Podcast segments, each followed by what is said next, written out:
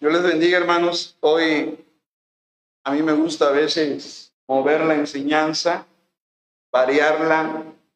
La, la, del tema de esta mañana va a estar en la tarde. La de la tarde la traen. Vamos a ver este tema, llama Resolviendo conflictos con la sabiduría de Dios. Vamos a, a decirles que hoy domingo el que más leyó, leyó 32 capítulos, no voy a decir nombres. Eh, luego de 32, 27, 20, 20, bien. Y bueno, eh, en total 193 capítulos leídos entre todos. Invitamos, seguimos invitando a, a leer la palabra de Dios algunos tienen cero, bueno, ni el cero tienen. Los invitamos a leer la palabra del Señor, a ver si el próximo domingo son arriba de 200 capítulos leídos, hermanos. Vamos a leer más la palabra del Señor y de esa manera seguimos aprendiendo. Bien. Eh, hoy vamos a ver un tema pues, que nos, nos ayuda mucho porque la Biblia, no voy a decir que la Biblia es un libro de conflictos, pero la Biblia retrata y enseña y muestra muchos conflictos. Y pensaría yo que la palabra no aparece en la Biblia, pero la palabra conflicto sí aparece. Está en 2 Corintios 7:5. ¿Alguien la quiere encontrar? Segunda Corintios 7:5. Ahí aparece esta palabra.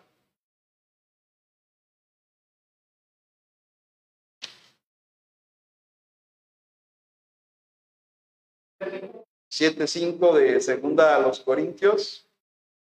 Pablo menciona segunda Corintios. Qué bien.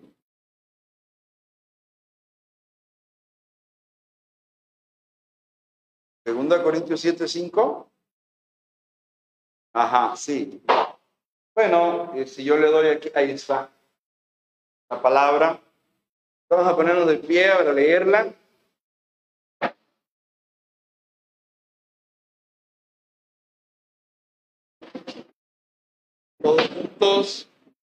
Leemos segunda a los Corintios 5, dice la palabra del Señor porque de cierto, cuando vinimos a Macedonia, ningún reposo tuvo en nuestro cuerpo, sino que en todo fuimos atribulados, de fuera conflictos, de dentro temores, dice el apóstol Pablo. Vamos a orar. Nuestro Padre, qué bueno eres. Hoy la alabanza ha sido hermosa para ti, Señor. Te damos gracias por cada persona que hoy se encuentra en esta mañana. Ahora oramos que uses tu palabra para traer esperanza, para traer un bálsamo espiritual, para que sanen nuestras heridas, podamos ser ovejas restauradas delante de ti.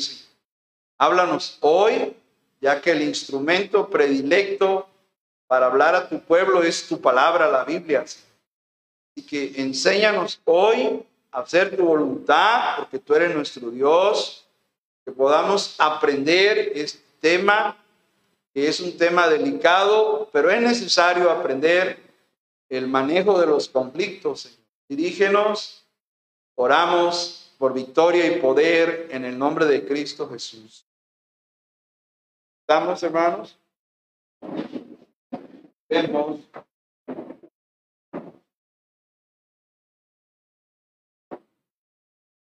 aunque la palabra problemas no aparece en la Biblia, pero sí aparece la palabra conflicto.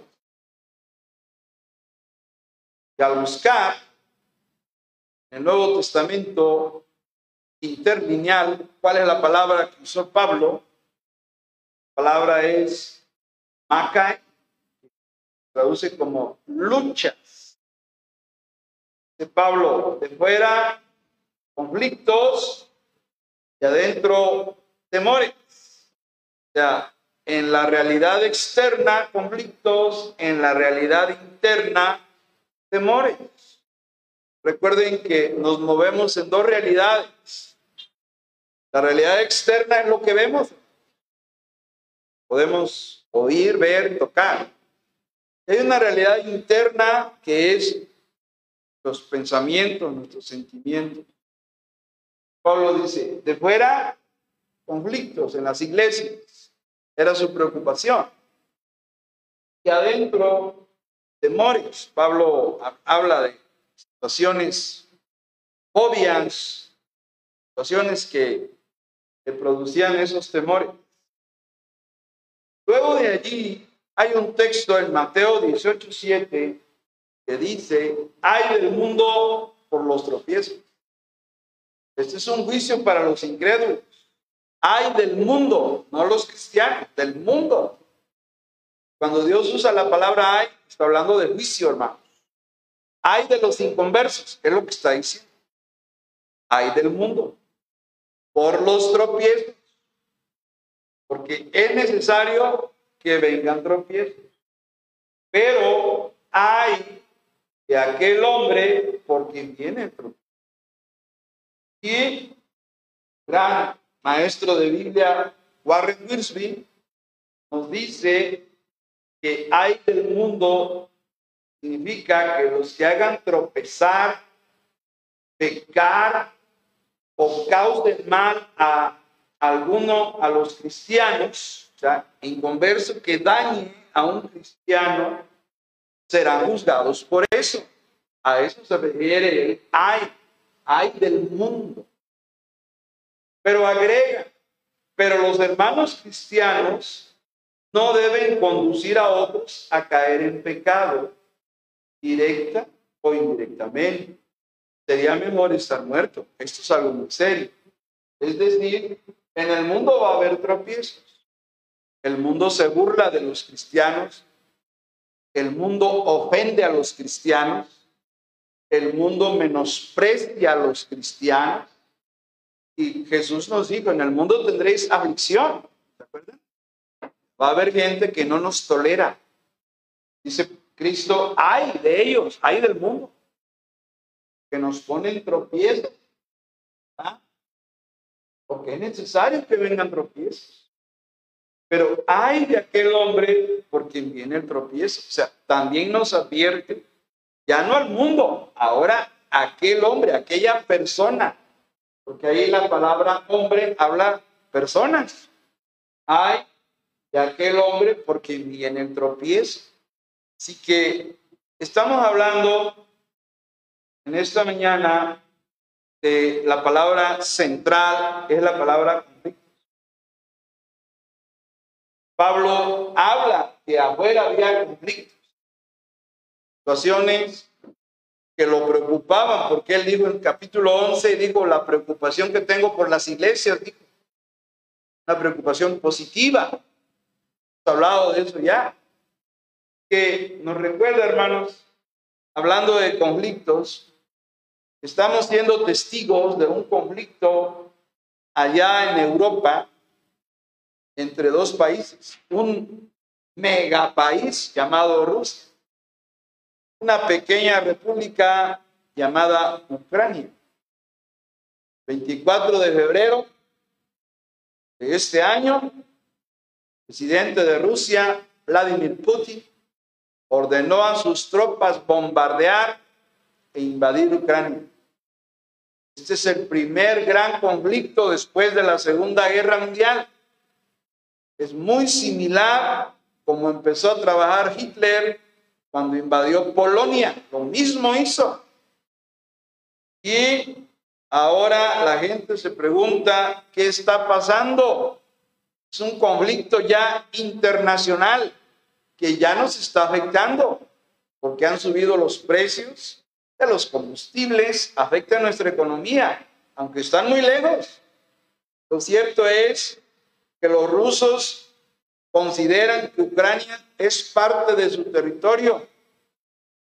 Consideran un hermano menor los ucranianos, como para nosotros serían los yucatecos, que en algún tiempo, hace algunos años, incluso hace más de un siglo, ellos también querían separarse de México y formar una república yucateca. Eso nos dice la historia.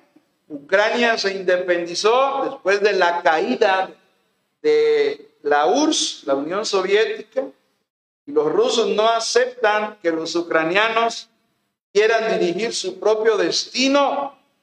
El señor Vladimir Putin están acostumbrados a la idea de un imperio ruso. Quieren someter a todas las ex repúblicas a que vuelvan a ser parte de ellos. Representa Ucrania una humillación para los rusos. No permiten que ella siga su propio camino en sus decisiones políticas. El objetivo de Rusia es neutralizar la soberanía de Ucrania. Rusia considera que Ucrania no se haga parte de la OTAN, que es una organización de países del Atlántico Norte, precisamente para detener el avance del comunismo, precisamente para eso. Así que hay conflictos muy serios, aparte de los conflictos geopolíticos, económicos, raciales, porque hay ucranianos que son pro Rusia, es decir, están a favor de anexarse a Rusia. El ucraniano ucraniano dice, no, ¿por qué? Y ahí está la lucha, hermanos. Pero estamos hablando de qué? De un conflicto. Hermanos, duda que la palabra conflicto es algo que todos vivimos y enfrentamos. De hecho, la vida humana está ligada a la palabra conflicto. Los tenemos, los vivimos, los conocemos, pero aquí la clave de hoy es solucionarlos a la manera de Dios, hermanos. Y de hecho, un segundo título que yo puse, así le puse, solucionando conflictos a la manera de Dios. Ahí dice resolviendo conflictos con la sabiduría de Dios. Bien, les quiero dar tres puntos esta mañana. Que les gusta anotar, noten. Se aprende mejor cuando escribimos. dejamos a la memoria. Próximo domingo pregunto. ¿Qué dijo el Señor? No me acuerdo. Pero si lo anotamos, el cerebro registra mejor, graba en las memorias a largo plazo la información. Solución de conflictos. Tenemos que ver primero una definición, ahí arriba, definición del conflicto. Luego, el desarrollo del conflicto. ¿De dónde vienen los conflictos? ¿De, dónde desarrollaron? luego la dinámica, cómo, cómo se generan los conflictos. De alguna manera todos generamos conflictos, hermanos. Ya sé que se los ocasionamos a otros o a nosotros mismos. Interesante, ¿verdad? Así que vamos a ver un pasaje de allá, Hechos 15, 37 al 39, donde se ve un conflicto. A ver, Hechos 15, 37 al 39. ¿Alguien?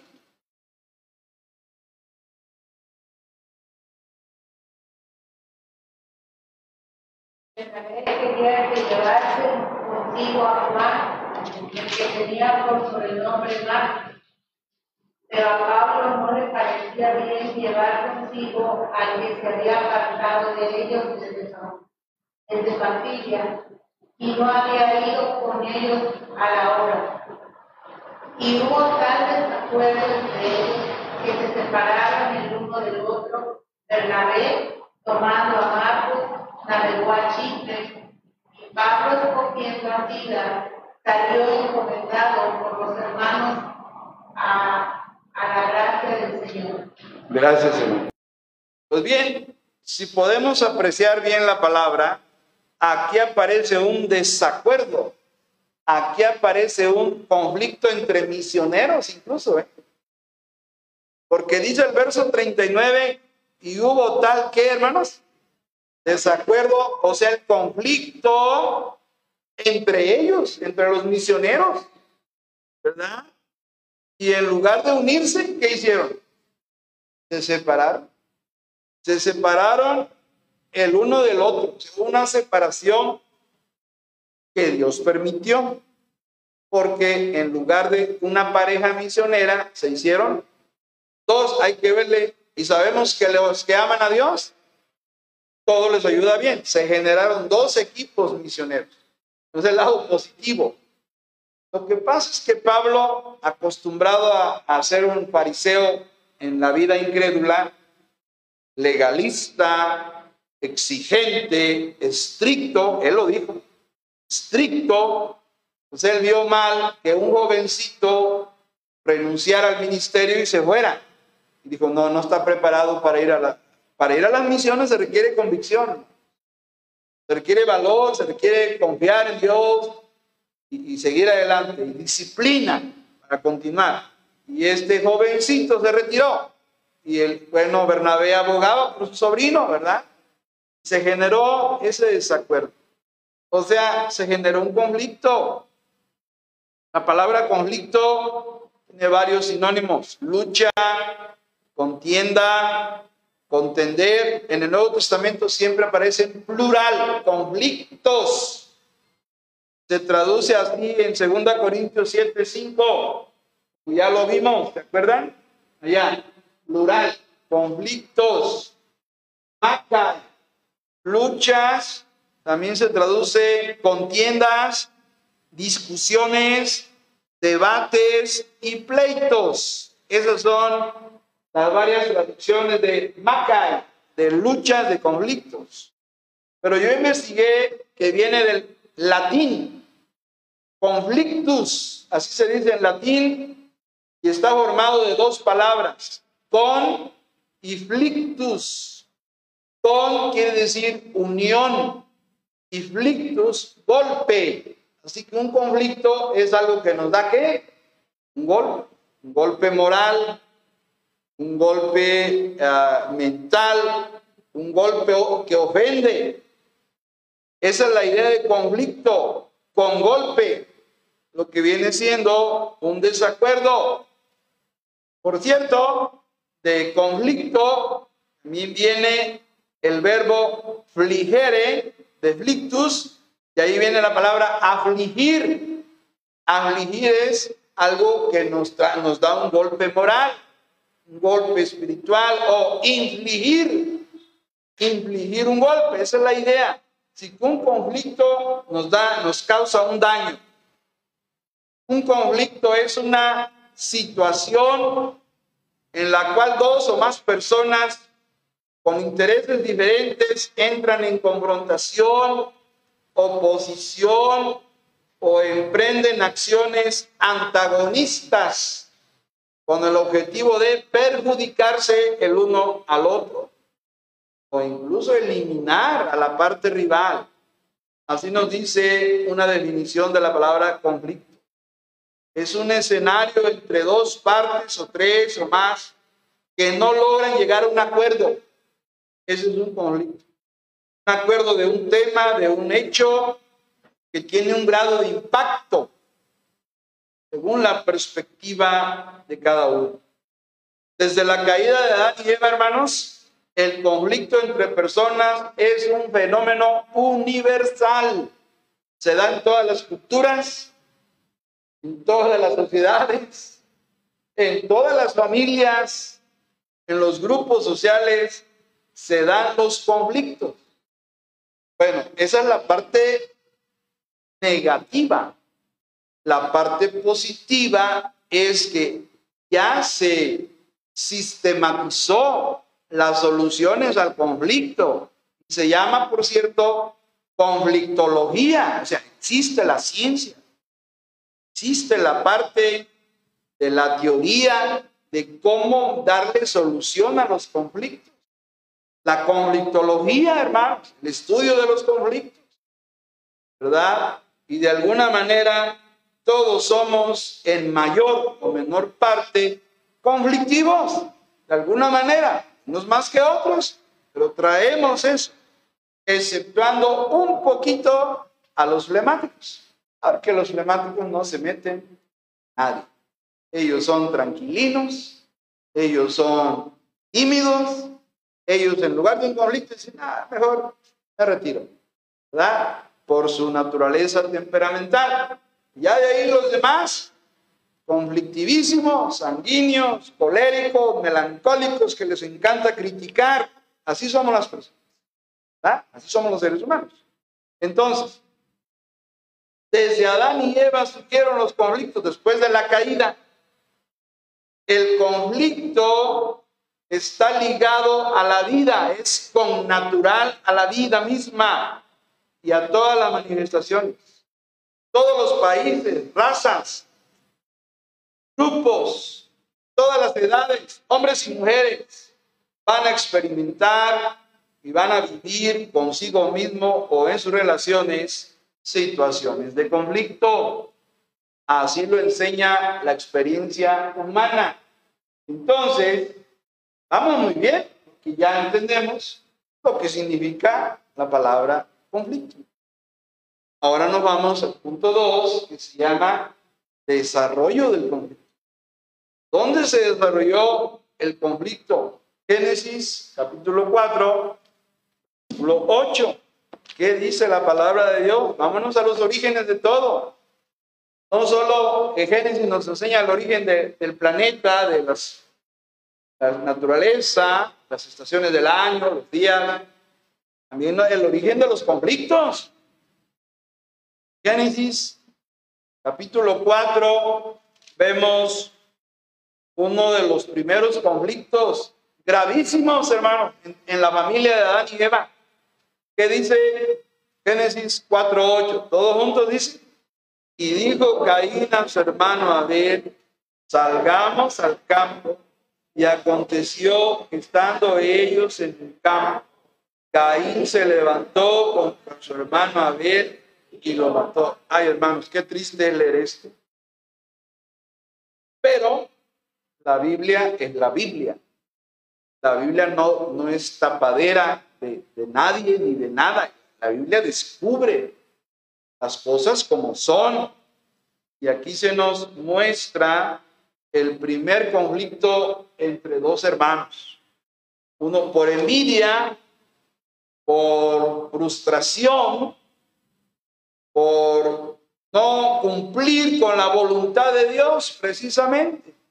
A eso se debió porque uno presentó una ofrenda conforme a su propia voluntad, la de, la Caín, y el otro sí hizo lo que aprendió de un sacrificio, de presentar un animal sustituto que representaba a Cristo en la cruz.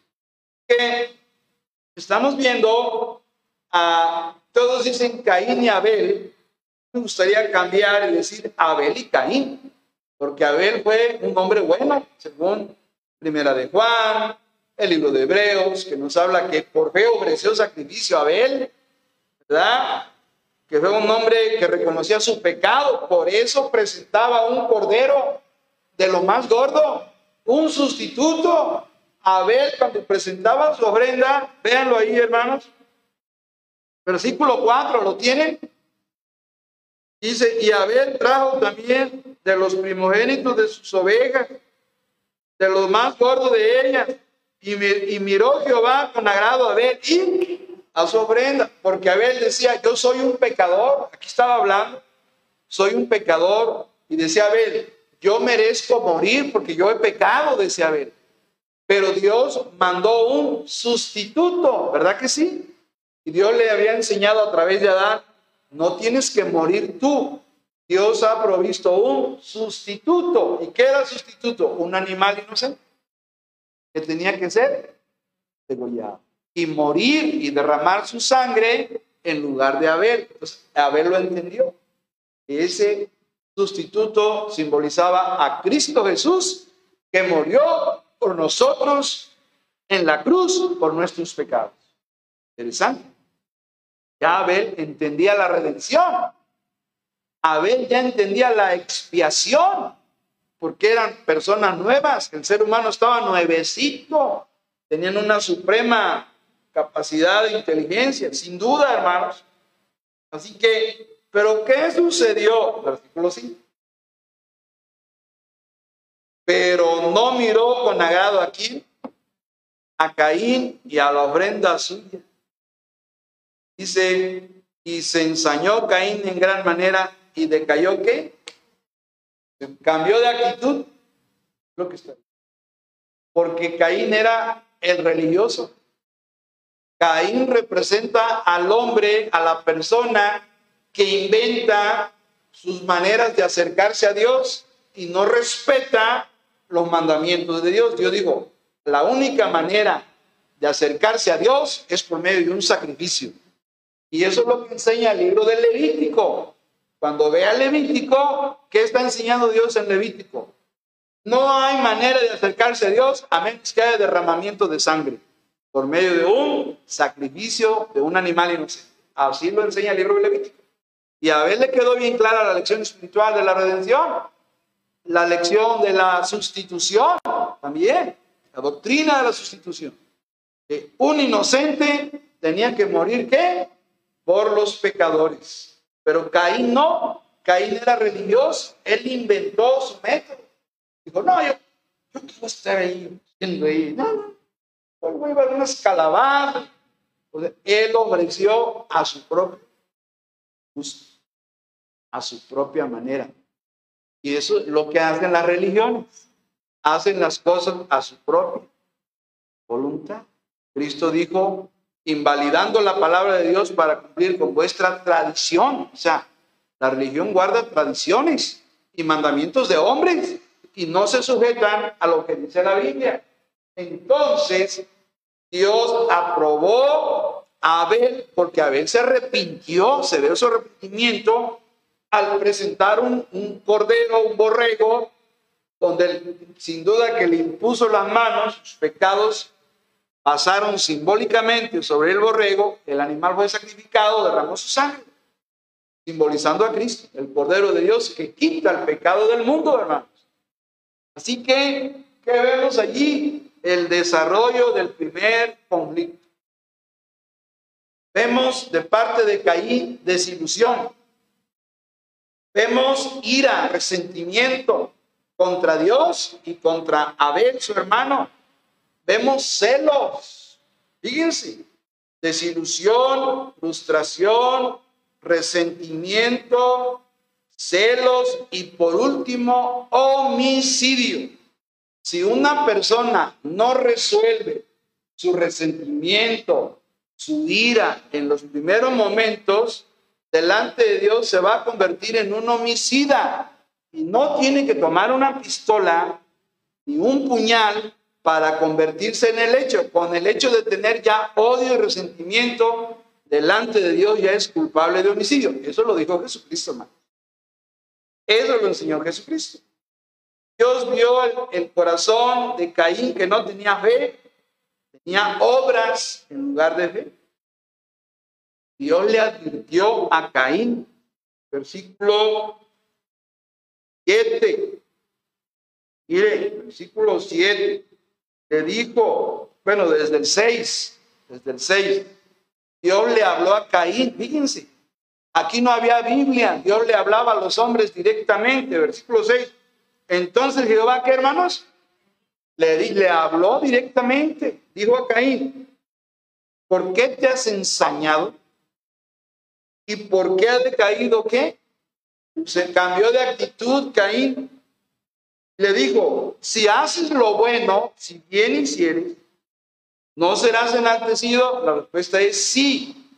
Si hacemos lo bueno, la gente nos va a decir, qué bueno, le felicito por su, por su buena acción. Felicitar a los que hacen lo bueno. Si bien hicieres, ¿no serás enaltecido, reconocido? Sí. Y si no hicieres lo bueno, si no hicieres bien, dice, el pecado, ¿qué hermanos? Está a la puerta. Dios le advirtió a Caín que el pecado estaba agazapado como una bestia salvaje, como un león enfurecido. Por eso dice, el pecado está a la puerta. con todo esto a ti será su deseo. Tú te enseñorearás de él, le está diciendo Dios. Cuidado con el pecado, porque es como una fiera que está esperando para destruirte. Pero si tú lo decides, tú puedes controlar y gobernarlo y cambiar la situación. Pero tristemente Caín no aceptó el consejo de Dios. En lugar de rechazar esa actitud que tenía de resentimiento, de ira, de enojo, le abrió la puerta al pecado, lo invitó a entrar y se generó el deseo de, empezó con ira y frustración y se volvió homicidio. Caín invitó a su hermano para hablar con él y lo eliminó a sangre fría. Así lo dice la Biblia, hermanos. Así fue el desarrollo de ese conflicto. Sin duda que las cosas que conocemos desde niños, de que empezamos a crecer, es la situación de conflicto. Conflicto con nuestros padres, hermanos, con familiares y parientes, conflictos con nuestros vecinos, nuestros compañeros de trabajo, conflictos con nuestros, la gente que nos rodea, con los socios, en empresa, en el trabajo, con los amigos, conflictos entre grupos étnicos como los judíos. No podían ver a los samaritanos, los despreciaban. En los Estados Unidos, donde se da mucho el racismo, o sea, la gente afro, o sea, los hispanos, del anglosajón que es alto, güero, ojo azul, tiene mucho dinero, menosprecia a los demás grupos étnicos, sin duda. Se generan conflictos en las ciudades, los países, en las regiones, hermanos. Es algo que estamos viviendo a diario. Aquí la clave es, nosotros tenemos un libro maravilloso. Y aquí podemos aprender a buscar la solución de Dios. Sin duda que Dios la tiene, pero hay que aprender en qué consiste. Hay que aprender algo que se llama, punto 3, la dinámica del conflicto. ¿Cómo se, cómo se da? Bueno, vámonos a un gran texto. Ah, yo tenía textos para esto. Están unas definiciones del conflicto. Punto uno que vimos. Dice confrontación entre dos partes que perciben objetos, objetivos intereses diferentes, donde uno interviene en el accionar del otro. Es una definición. Incompatibilidad de información. Cuando no hay buena comunicación se da conflicto. Una forma de conducta competitiva de personas y grupos puede ser también. Divergencia percibida de intereses o creencias. Y que las aspiraciones de las partes no pueden ser alcanzadas simultáneamente luego en cuestiones económicas, cuando los recursos son limitados y la demanda es alta, también se dan los conflictos. Ya vimos el primer conflicto de Caín y Abel, que ahora digo que sería mejor decir Abel y Caín. Darle el primer lugar al hombre espiritual. Abel era un hombre espiritual, Caín era un hombre carnal. Eh, que no confiaba en Dios, confiaba en sus obras. Y quiero decirles que esa imagen de un libro de la Watchtower Society, es decir, de los testigos. Yo lo conocía desde niño ese libro. Cuando vi esa imagen me acordé. Yo leía las lecciones bíblicas. Recuerdo de Génesis 4 cuando trae la historia de ese libro. La verdad, hay que reconocer, son unas imágenes muy bonitas, ¿verdad? Y bueno, como todo, tiene muchas cosas buenas, con algunas cositas ahí doctrinales que no estamos de acuerdo, pero muy buenos dibujantes, muy buenos diseñadores gráficos. Y ahí digo, vuelta la imagen que yo veía desde niño, a mis ocho años. Yo guiaba ese libro, mi primer contacto con la palabra de Dios era ese libro, hermano. Después lo utilizaba para los devocionales con mis niños. Nos reuníamos, la familia. Vamos a ver hoy, niños, el devocional familiar. E íbamos mostrando las lecciones bíblicas, ya conociendo la sana doctrina, yo podía hacer a un lado lo que yo veía que no estaba correcto en ese libro. No es mucho, eh, sobre todo reconozco la calidad, la litografía, versión a color muy bella. Bueno, Santiago nos hace una pregunta. Vámonos todos a Santiago 4.1. Santiago fue un pastor, medio hermano de Cristo y pastor de una iglesia. Y él pregunta, capítulo 4, ya 4.1, dice una pregunta muy clara. Dice, ¿de dónde vienen las guerras y los pleitos entre vosotros? ¿No es de vuestras pasiones las cuales combaten en vuestros miembros? Interesante, hermanos, cómo Santiago nos da aquí la dinámica de cómo se genera el conflicto. Los conflictos representan crecimiento y desarrollo si aprendemos a comprenderlos y a resolverlos. Entonces el conflicto se vuelve bendición. Pero si el conflicto no se supera, nos domina y no sabemos qué hacer, entonces nos convertimos en personas generadores de violencia y destrucción. ¿Por qué? Porque no hemos aprendido a resolver los conflictos. Santiago muy concreto está hablando de esas situaciones que suceden en la familia y entre creyentes, que nos habla, Santiago nos habla de guerras, porque dice, ¿de dónde surgen las guerras? Las guerras nunca surgen a nivel macro, siempre comienzan de manera individual, de manera personal. Por eso dice, dónde surgen las guerras y los conflictos entre ustedes? En la traducción. Acá en Reina Valera dice los pleitos. El griego, la palabra que ya vimos, makai, significa conflicto o pleito. Dice, no es de vuestras pasiones que combaten en vuestros miembros. La palabra guerra alude a conflictos en general y la palabra pleitos a manifestaciones específicos de enemistad. Y luego utiliza la palabra pasiones, porque pregunta, son dos preguntas en el versículo 1, hermanos. ¿No es de vuestras pasiones que combate en vuestros miembros? Está preguntando. Y pasiones no significa pasiones sensuales, sino simplemente deseos, deseos malos que obran en el cuerpo de la persona y estimulan a, su naturaleza caída a generar problemas. En ese momento la persona está controlada por la vieja naturaleza y esa naturaleza es pecaminosa, lo enseña eh, Pablo en varios pasajes.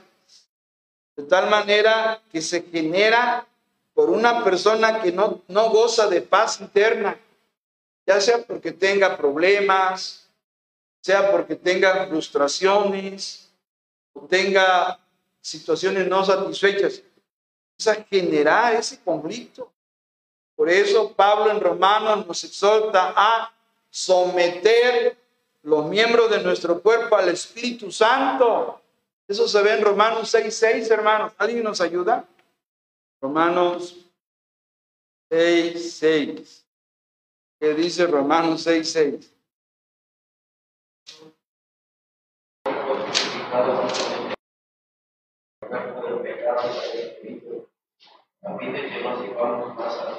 Tremendo consejo espiritual de Pablo, sabiendo, nos dice que sepamos, que debemos saber que nuestro viejo hombre, que se refiere a la vieja naturaleza, la carne, ese viejo hombre fue crucificado cuando, hermanos?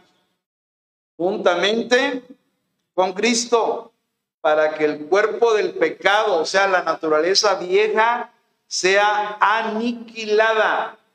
Ah, Reina Valera no traduce bien la palabra, no es destruir por completo, sino quitarle su poder. Esa es la idea de, en lugar de destruido, es quitarle su poder a fin de que no sirvamos más al pecado. O sea, los miembros del cuerpo, sean las manos, los, nuestro cerebro, nuestros ojos, nuestra vista, oídos, todo nuestro ser, entregarlos a Dios para que Dios lo use de manera buena y que ya no usemos el cuerpo para las cosas malas. Que dice el versículo 13 también, todos juntos hermanos. Versículo 13, todos juntos dice, ni tampoco presentéis vuestros miembros al pecado como instrumentos de iniquidad, sino presentaos vosotros mismos a Dios como vivos entre los muertos y vuestros miembros a Dios como instrumentos de justicia. Ahí está, hermanos. Preséntale a Dios tu vida. ¿Qué hablábamos en la voluntad de Dios? Rendición, ¿se acuerdan? Rendir. Señor, te rindo mi vida. Señor, te rindo mis manos. Señor, te rindo mi voluntad a la tuya, Señor. Te rindo mi mente para tener buenos pensamientos. Te rindo mi corazón para tener buenas decisiones. Te rindo todo lo que soy, Señor. Esa es la idea aquí, rendirse, entregarse, presentarse a Dios para que Dios controle nuestra vida, nuestro cuerpo, hermanos. Es lo que está diciendo Pablo. Es algo que necesitamos hacer, porque dice Santiago hay pasiones que luchan dentro de nosotros. Adentro hay inquietudes, hay conflictos internos, así como hay conflictos externos, también hay conflictos que persona no, no duerme, persona tiene algo que, que no le da paz, no ha aprendido a entrar en el reposo. Hebreos 4 dice que entremos en el reposo. Reposo dice es descanso espiritual. Hermano, aprendamos a entrar en el reposo. ¿Dónde lo dice? Hebreos 4. Practiquemos esto de manera espiritual. El autor de Hebreos habla del reposo, del Shabbat, pero no el día sábado, sino el reposo espiritual. Es decir, esa calma interior, esa bendición, ¿verdad? Versículo 9, 4, 9 de Hebreo, lo tienen hermanos. Para, para poder tener la paz de Dios, la paz con Dios, necesitamos entrar en el reposo para que Dios nos quite esas luchas internas, esos conflictos, y voy a incluir esas preocupaciones también. Pastor, ¿cómo puedo vencer las preocupaciones? Tienes que aprender a poner tus cargas en la mano de Dios y aprender a entrar en el reposo. Versículo 9. Por tanto, queda un reposo. ¿Para quién, hermanos? Para nosotros, el pueblo de Dios. Ya no es Israel. Aquí ya no es Israel. Aquí es la iglesia. Reposo para el pueblo de Dios. Versículo 10. Porque el, el que ha entrado en su reposo también ha reposado de sus obras como Dios de la suya. El que ha entrado en el reposo, aprenda a entrar en el reposo por medio de una oración. Padre, ayúdame a entrar en el reposo. Ese bendito estado espiritual de paz interna, de paz espiritual. Llámese también calma interior, calma interna. Quiero entrar en el reposo, Señor. Cristo murió por mí, no solo para salvarme, sino para darme descanso a mi alma. Venid a mí todos los que estéis trabajados y cargados. ¿Qué dice Cristo? Y yo os haré descansar, el reposo. Reposo es descanso, pero no físico, descanso del alma. Vengan a mí, dice Cristo. Vengan, venid a mí todos los que estéis trabajados y cargados y yo os haré descansar. Y Hebreos dice que entremos en el reposo. Versículo 11, todo junto dice, procuremos pues, entrar en aquel reposo para que ninguno caiga en semejante ejemplo. Ese ejemplo de desobediencia fue Israel, los judíos no entraron en reposo, ellos hicieron su voluntad, pero aquí dice, procuremos pues entrar en aquel reposo para que estas pasiones no estén luchando adentro. Deje, no, Señor, quiero paz, Señor. palabra paz en hebreo se dice shalom. Quiero shalom, Señor. Quiero paz espiritual. Quiero acostarme a dormir tranquilo, disfrutar del sueño, tener el shalom, la paz de Dios como dice Colosenses, que la paz de Dios gobierne en vuestros corazones. Eso es lo que quiere Dios. Para no estar en conflicto, para no estar generando un por las situaciones externas que vivimos, por las presiones del trabajo, las presiones económicas, las presiones de la familia, las presiones de la cultura, las situaciones que vivimos nos, presionan y necesitamos voy a orar a mi Dios, yo quiero entrar en el reposo. Hebreos dice, procuremos entrar en el reposo. No, entrar en ese bendito descanso espiritual. No quiero estar agitado por dentro. Quiero estar afanado. No quiero estar ansioso, Señor. No quiero que esas pasiones estén luchando adentro de mí. Yo quiero paz entrar en el. Eso es lo que tenemos que aprender, hermanos. Es una clave muy importante para la calma interior, para la paz. Conclusión, de hermanos. Dios nos llama a la reconciliación verdadera y a la solución de los conflictos. Dios es un Dios de paz, hermanos. Amén. Dios es un Dios de paz. El Dios de paz se llama. Y antes de ver Mateo, alguien que nos lea Segunda Corintios capítulo 5, ciclo capítulo 5 de Segunda Corintios, versículo 20. ¿Qué dice Segunda Corintios? nombre de Cristo, como si Dios rogase por medio de nosotros. Os rogamos en el nombre de Cristo, reconciliados con Dios. ¿Qué dice las últimas tres palabras, hermanos? Reconciliados. Vamos a reconciliarnos, hermanos, amén. Vamos a entrar en el, aprendamos a entrar en el reposo. Cuando yo entro en el reposo, mire, duermo deliciosamente entrar en el reposo es, algo espiritual, es algo por fe que tenemos que hacer. Pero también la solución a los conflictos viene cuando obedecemos la palabra de Dios. Mateo 5, 22 y 23. Aquí es el último pasaje y terminamos. Ya. Mateo 5. Mire lo que dice Jesús. Mateo capítulo 5, verso 22 en adelante. Cuidado porque aquí Dios está advirtiendo que va a venir un juicio con las personas, contra la persona que guarda rencor. ¿Y qué bien lo que dice Cristo? Y le afirmo que esta es la palabra de Dios y que es verdad. Verso 22, dice Cristo, pero yo os digo, que cualquiera que se enoje contra su hermano, ¿qué hermano? ¿Cuál va a ser el resultado? Número uno, son tres cosas aquí. Si se enoja contra su hermano, será culpable ¿qué? Hermano, es palabra de Dios. Es algo serio. No podemos vivir la vida guardando rencor contra las personas. Eso no es válido. No nos, no nos va a ayudar en nada, nos va a perjudicar. Será culpable de juicio. Dos, y cualquiera que diga necio a su hermano, ¿qué?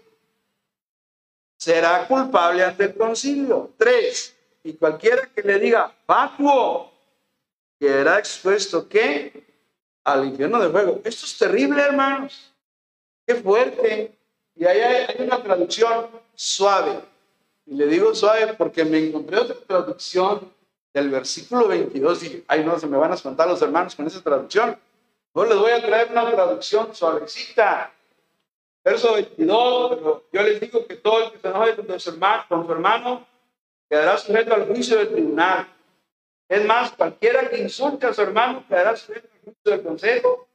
Cualquiera que lo maldiga quedará sujeto al fuego. Es algo muy serio. Guardar rencor a las personas es algo muy grave delante de los ojos de Dios. Porque se vuelve homicidio. ¿Cómo creen que empezó Caín? Caín no de un día para otro tomó el, no sabemos qué objeto utilizó para acabar con la vida de Abel, pero comenzó con un resentimiento profundo, hermano. Es más, con el tiempo, ese resentimiento se fue agravando, agravando, creciendo, creciendo y llegó al homicidio. Dios dice, cuidado, es la dinámica del conflicto, cuando le permitimos que crezca en lugar de que desaparezca, que crezca. Y luego Jesús nos da un consejo. Verso 23. Por tanto, traes tu ofrenda al altar y allí te acuerdas de que tu hermano tiene algo contra ti. ¿Qué aconseja Jesús? Versículo 24, todos juntos, ¿qué dice? Deja allí tu ofrenda delante del altar y anda, reconcíliate primero con tu hermano y entonces ven y presenta. Qué bonitas palabras de Jesús, hermanos. Amén. Reconcíliate primero con tu hermano. Qué bonito. Se reconcilien. Esa es la manera de solucionar. De hecho, está diciendo Cristo, no te atrevas a dar una ofrenda si antes no te has es muy sabio. Nos da la manera de solucionar los conflictos. Se llama reconciliación. ¿Qué es una reconciliación? Volver a unir las partes que estaban separadas. Volver a unir. Perdóname. Te pido perdón. Yo también, perdóname tú. Qué bonito, Reconciliación, porque los conflictos son permitidos por Dios, no mandados por Dios, permitidos. Que Dios va a probar nuestro nivel de humildad, de mansedumbre, a ver aprendemos a pedir perdón, aprendemos a perdonar y aprendemos a reconciliar. ¿Eh? Vamos todos a aprender a solucionar los conflictos. Oremos. Te damos gracias, Dios, por esta mañana que has tocado la fibra de nuestro corazón. Nos hablas en tu palabra de la palabra conflicto, que es una cosa no buena, Señor. Sin embargo, cuando aprendemos a manejarla, podemos convertir en bendición. Así que oro que en esta mañana cada hermano y hermana delante de ti tomemos la decisión de aprender a hacer tu voluntad cuando hay conflictos. Padre, ayúdanos a solucionar los conflictos. Padre, danos sabiduría para buscar las soluciones. Como bien dicen los consejeros bíblicos, atacar el problema y no la persona. Así que ayúdanos a todos para poder darle solución a esas cosas que están afectando nuestra familia, nuestra vida espiritual, nuestra iglesia y buscar la paz de Dios y sobre todo la reconciliación. Damos gracias esta mañana y oramos por victoria en el nombre de Cristo Jesús. Amén. Y amén. Les bendiga, hermanos. Continuamos todo el tiempo, hermanos.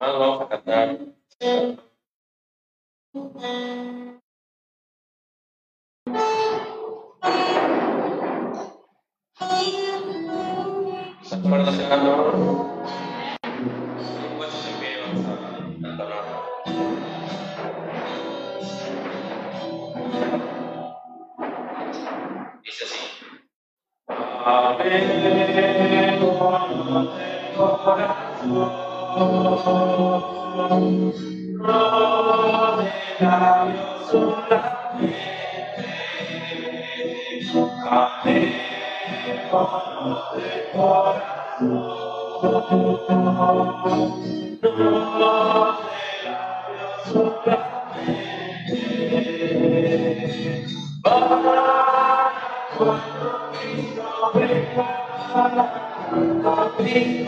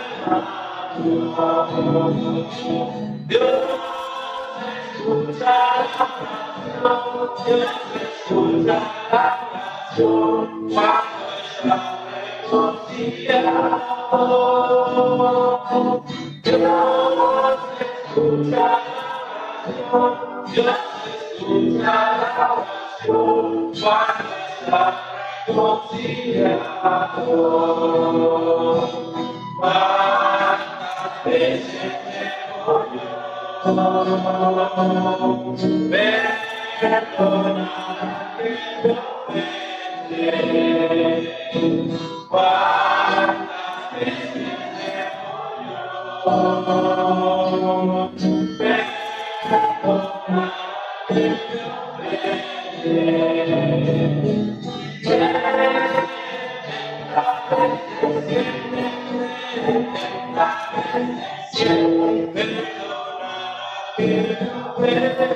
Amen.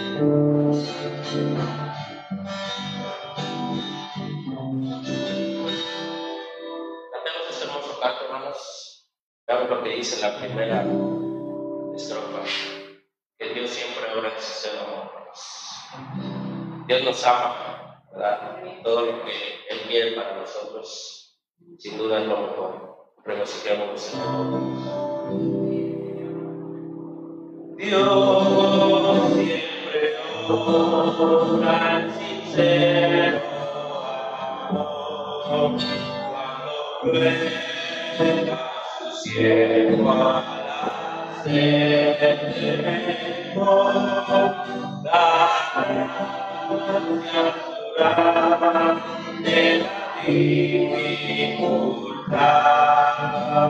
su la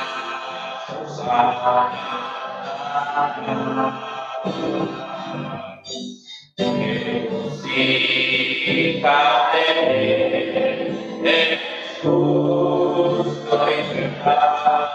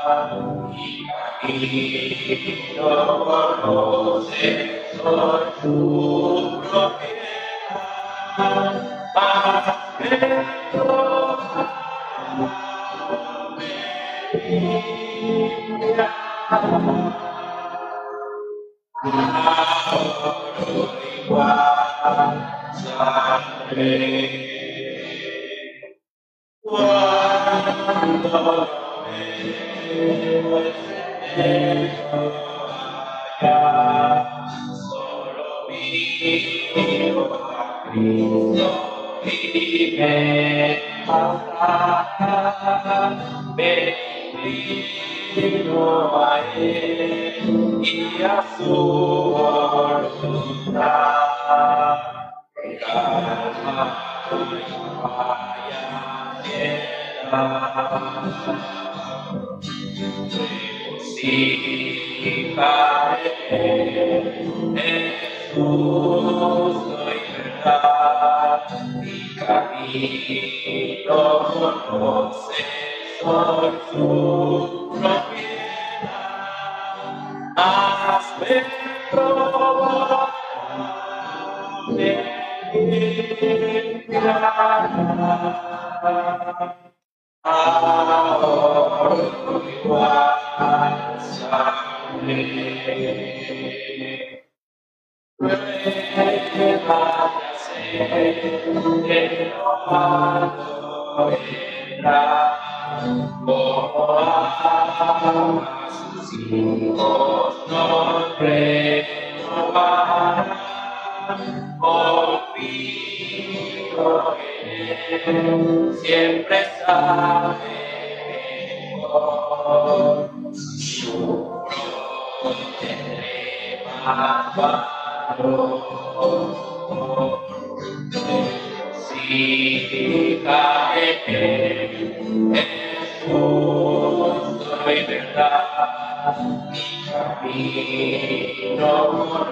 conoce,